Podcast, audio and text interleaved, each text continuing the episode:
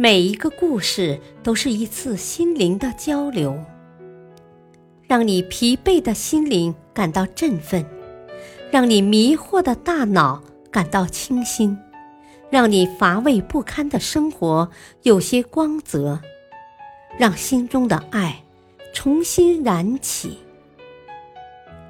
小故事，大道理。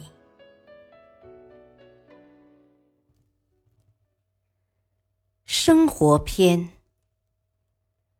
船舱里的老鼠。一艘船在海上航行，船舱里藏着一只老鼠。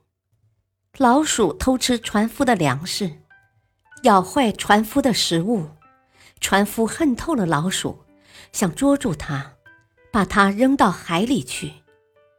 老鼠自有老鼠的办法。他使出看家本领，在船底打洞，他要躲到洞里去，还要把船夫的粮食也搬到洞里藏起来。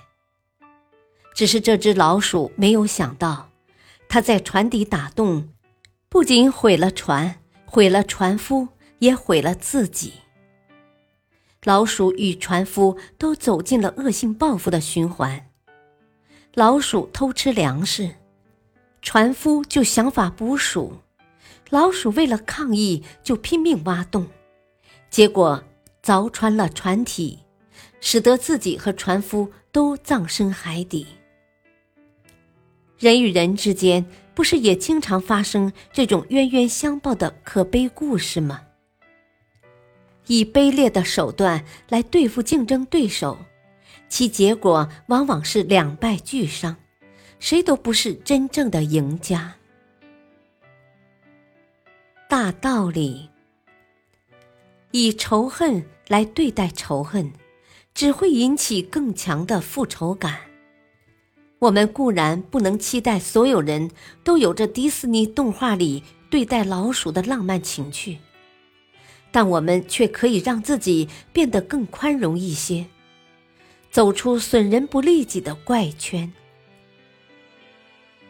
感谢收听，下期播讲 NBA 驯化叛逆的罗德曼。